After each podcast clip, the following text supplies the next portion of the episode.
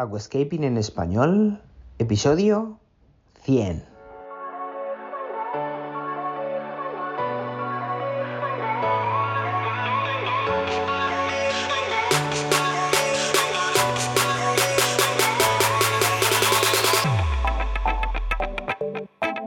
Muy buenos días a todos y bienvenidos a Aquascaping en español, el podcast de Nascapers para todos aquellos apasionados al paisajismo acuático que queréis llevar vuestro acuario a un nivel superior. Como todas las semanas, contigo, Albert Escribuela. Bueno, pues aquí estamos. eh, bienvenido al podcast, Raúl. ¿Qué tal? Encantado, Albert. Un placer estar en Nascapers, que para mí es como estar en casa. Bueno, pues nada, aquí lo tengo. Aquí tengo a mi izquierda a Raúl. Eh, estamos en, en plena Nascaper Gallery, aquí fresquitos, porque hoy es un día de los de 40 grados. ¿eh? Raúl ha venido, Raúl ha venido el pobre, Deshecho. más tieso que un bacalao.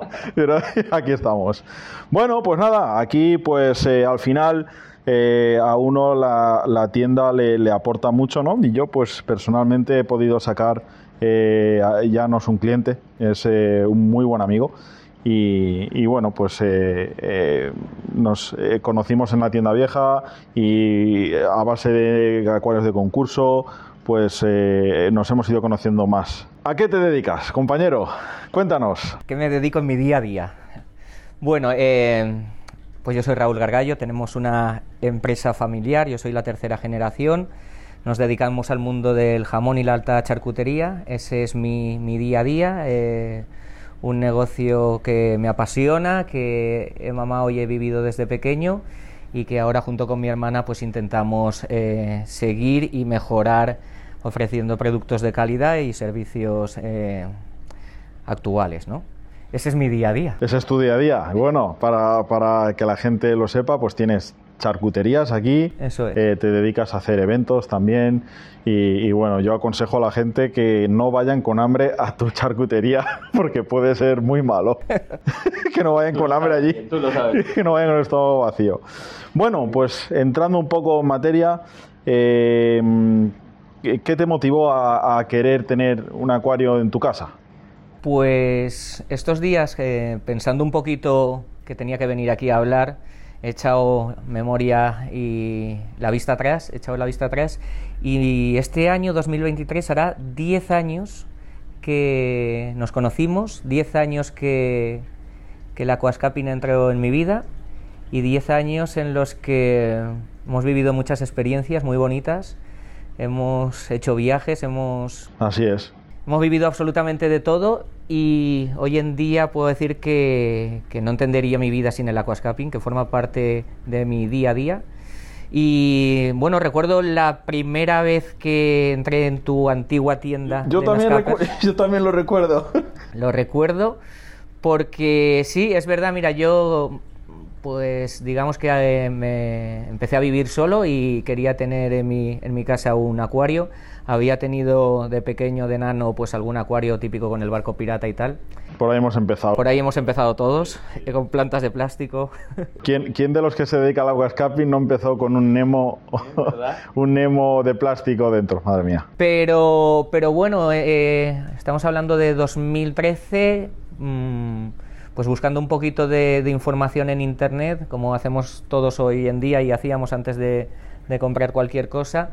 Eh, puse acuarios en Valencia en Google y apareció de los primeros tu tienda o de la primera. Y bueno, recuerdo perfectamente entrar en esa antigua tienda y yo me enamoré absolutamente de lo que vi. O sea, eh, me, acuerdo perfectamente cómo era la tienda, qué tipo de acuario, ese que tenías ahí como, como una montaña que bajaba, Recuerdo que tenía una pequeña galería. una pequeña galería que ya era bastante, que eso no se había visto. Para aquella época la gente me decía, estos acuarios los veo solo en revistas. Y, y- y para mucha gente esos acuarios la primera vez que se veían físicamente in situ era, era en, en mi tienda, ¿no?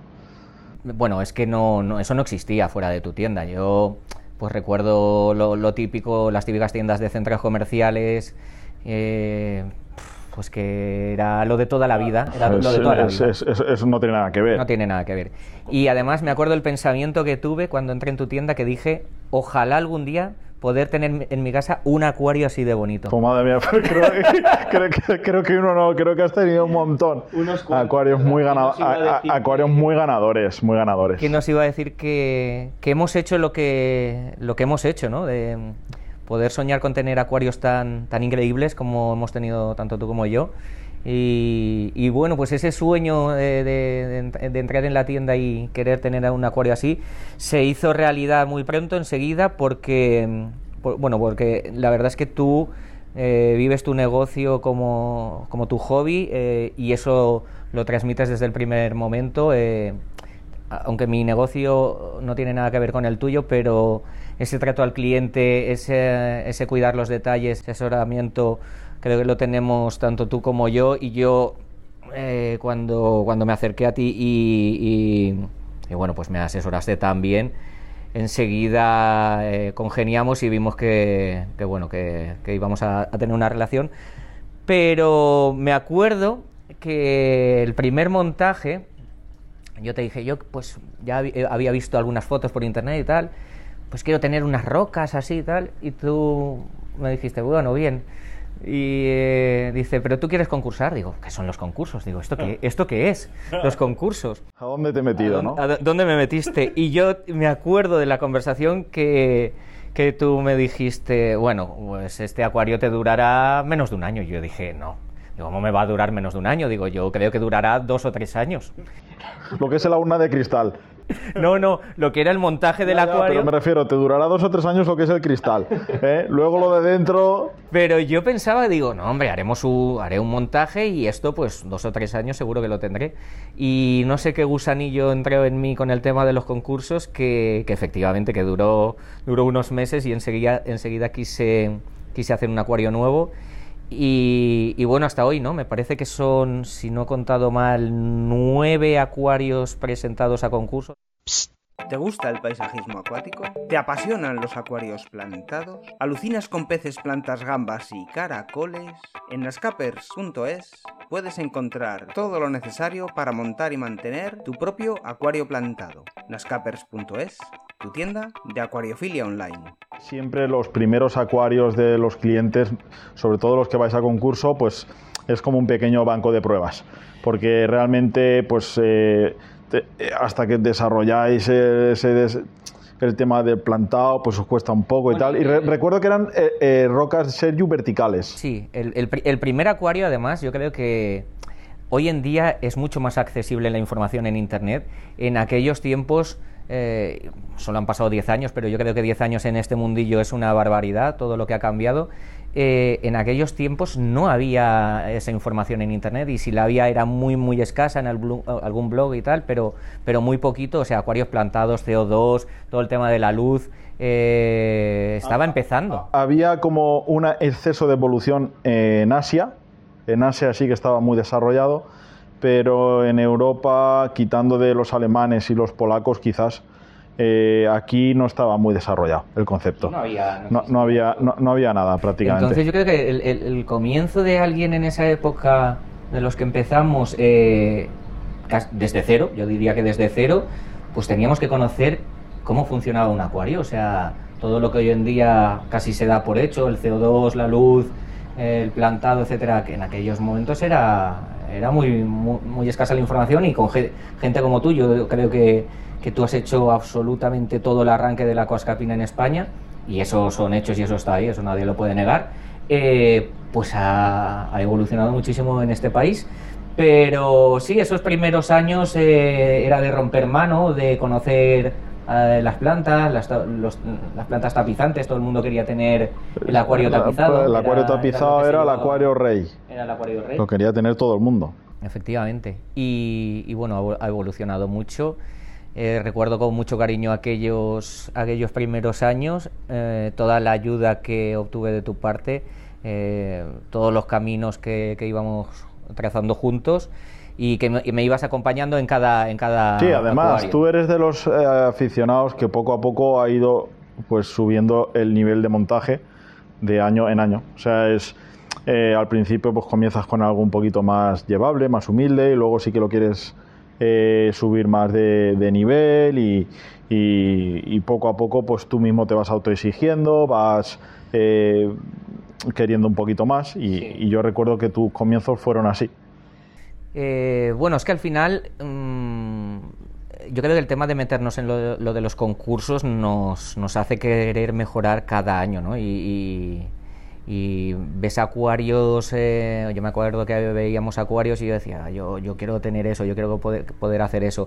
Y no fue de la noche a la mañana, evidentemente. Claro, es un eh, es un- es un proceso de, de adquirir tanto material como, como conocimiento sobre todo eh, en tema de, de- de formar el hardscape, de estructuras, eh, el tema de plantado, o sea, hoy, hoy todo esto que, que ya hay una biblia ¿no? de, de- de cómo montar un acuario para concurso, en aquella época, pues eh, gente como tú En aquella época había mucha escasez y básicamente para acuario de concurso eh, son tres bloques, lo que es el equipamiento, el CO2, urna de cristal, pantalla de luz, sustrato, luego el hardscape, buen material para montar, material de calidad con una gran idea también por parte del autor y luego ya sí que es cierto que eh, hay, tiene que haber un conocimiento del plantado.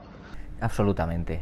Yo creo que al final, pues la, la evolución que yo he tenido se puede ver un poco en, en las obras. Han sido nueve, nueve acuarios presentados y yo creo que el gran salto vino a partir del tercero y sobre todo con el cambio de urna. Quiero decir, al final, la primera urna que yo tuve, que, ¿Qué para, medidas que para empezar estaba muy bien porque era eh, 100 por 40 por 45, era una urna que para, Para, empezar- comenzar es buen tamaño, quizá para ya querer algo más serio en contest. Hombre, sí, pero para romper mano creo que era Sí. incluso demasiado. Bueno, no demasiado, pero, pero... ¿Era en cristal óptico o normal? Era cristal óptico delante y detrás. Sería de los primeros Sí.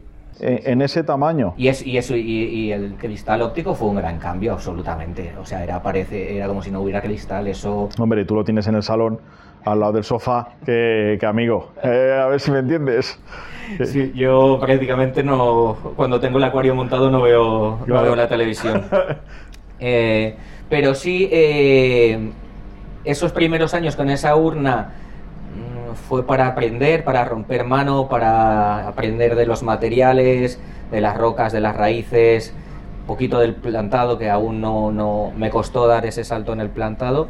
Pero para mí el gran cambio vino ya en 2018 con el cambio de urna. Quiero decir, yo ahí ya tenía muchas ganas de, evolucionar en el montaje, de hacer proyectos más ambiciosos y para mí el gran salto vino cuando, cuando yo dije que necesitaba más Sí, recursos. sinceramente creo que el tamaño de urna que tú tienes ahora es la urna por excelencia para competir. Absolutamente. Es, es una urna grande, estamos hablando de 120 por 60 por 50.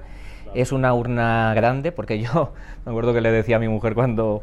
porque la- las grandes mujeres ¿no? que hay detrás de, de- de- de- que son las grandes olvidadas muchas veces en esta en este hobby, pero, pero para mí no, para mí mi mujer es un, un apoyo desde siempre fundamental porque le gusta mucho y le gusta opinar y le gusta eh, ayudar. Entonces yo me acuerdo que le dije que teníamos que cambiar de urna porque necesitaba más tamaño para poder crear esos paisajes que tenía en la mente y yo le dije, mira, solo es un palmo de, de ancho por un palmo de alto por un palmo de, es un largo. palmito más, Un ¿eh? palmo de cada lado. Desde aquí, Y, un abrazo. y cuando para tu para, mujer. para Lara y cuando vimos en casa el armatoste la verdad que sí que era un palmo más A ti- pero a en ti te cuanto cuadraba, ¿eh? a mí me a mí me parecía perfecto lo que pasa es que en cuanto a volumen estábamos pasando de 180 litros a 360 Bueno, pero puesto ya en casa, ya no hay marcha atrás. Tú ya sabes que. y luego, y luego puesto en casa y co- con, la mesa y con, con las luces ahí en el salón, la verdad que, que- que queda genial, tú lo has visto muchas veces.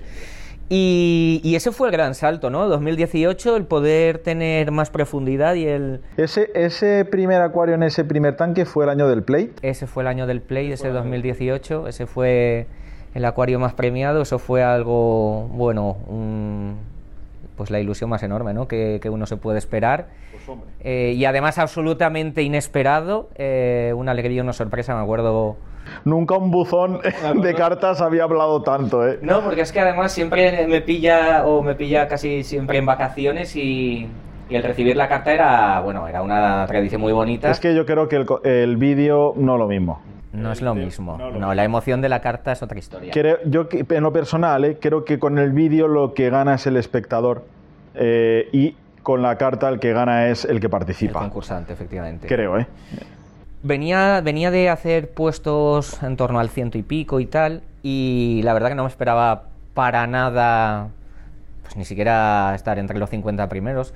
Pero, pero yo creo que todo el mundo que vimos ese acuario decíamos que tenía algo de magia. Sí, ese acuario contenía eh, un, contenía algo muy mágico y, era un ature que no era un ature clásico. No, para nada.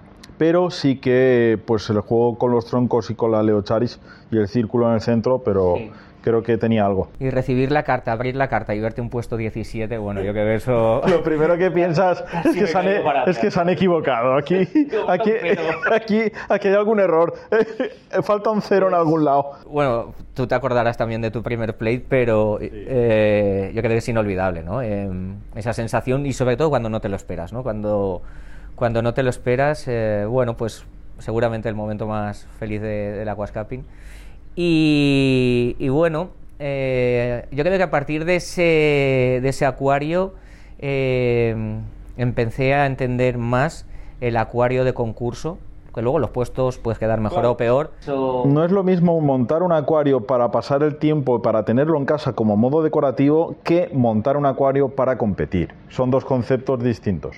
Yo creo que a mí me costó un poco dar, el salto a, esa mentalidad de, concurso y de, concurso cuidando absolutamente todos los detalles. Pero yo sí que veo que para mí el gran salto fue ese año y, luego todos los planteamientos de los acuarios siguientes eh, han tenido un proceso eh, y un cuidado de, prácticamente todos los detalles que, lleva tener un acuario de concurso, eh, sobre todo los últimos años. ¿no? Al final, el tener, para mí, el, hacer un acuario de concurso es tener una idea. Yo siempre digo que o eres un genio y tienes una idea de inspiración, o si no puedes ver eh, otros acuarios y coger ideas y llevártelo a tu terreno. Eh, creo que todas las cosas son válidas. pero bueno, plantearte una, una idea de lo que quieres hacer, luego buscar el material, si lo tienes o no lo tienes, y al final tienes la idea, pero cuando te pones manos eh, a, la obra, pues el acuario también te va indicando un poco por dónde tienes que ir. Claro, los acuarios hablan.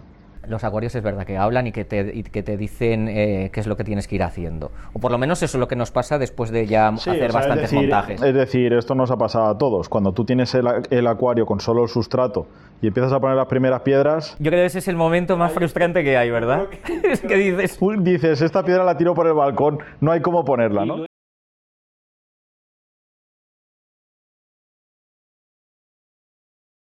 ¿Me lo dices o me lo cuentas, amigo? Que necesito, a partir de 150 kilos de roca, yo empiezo a ver señales. ¿eh? Pero hasta que no he metido 100, 150 kilos... Estos acuarios grandes se, come, se comen el material. Yo cuando cambié del de metro eh, que tuve de metro 80, que era muy cortito, a, este, a esta bañera, yo me estaba volviendo loco el primer montaje que hice ahí. Me acuerdo perfectamente, me acuerdo perfectamente. Porque he tenido el privilegio de vivir cada uno de tus montajes desde hace 10 años. Tú los has visto de inicio a fin y los has visto todos. Todo, evolucionar todo. Y la verdad que es un privilegio y un honor porque has hecho auténticas locuras que por desgracia muchas veces en la foto no, no, no se transmite todo lo que en vivo te dice un pues acuario. Eso nos pasa a nosotros, ¿no? Que, el grupito de valencianos que hemos estado aquí muy activos, pues nos íbamos a ver nuestros acuarios y siempre físicamente, pues evidentemente un acuario te transmite más porque lo estás viendo en toda su dimensión. Claro. Bueno, eh, pues eh, así un poco es como yo, he visto en los últimos años que, he vivido el hobby, ¿no? el querer el querer mejorar, el, querer analizar cada acuario de los grandes aquascapes que hay. Claro, porque yo creo que uno de tus puntos fuertes es sobre todo el, análisis, el, excelente análisis de, que haces de los diseños, de los montajes, de los acuarios. Yo creo que eso es un punto fuerte para ti. Pero esto ha sido eh, adquiriendo conocimientos de, pues desde hace 10 años y sobre todo yo creo que el, salto en el 2018, ¿no? Eh, el estudiar las grandes obras, mm, el, estudiar eh, cómo lo plantean, el, buscar información, eh, el escuchar, el hablar, todas esas cosas, a mí me, encanta analizar un acuario.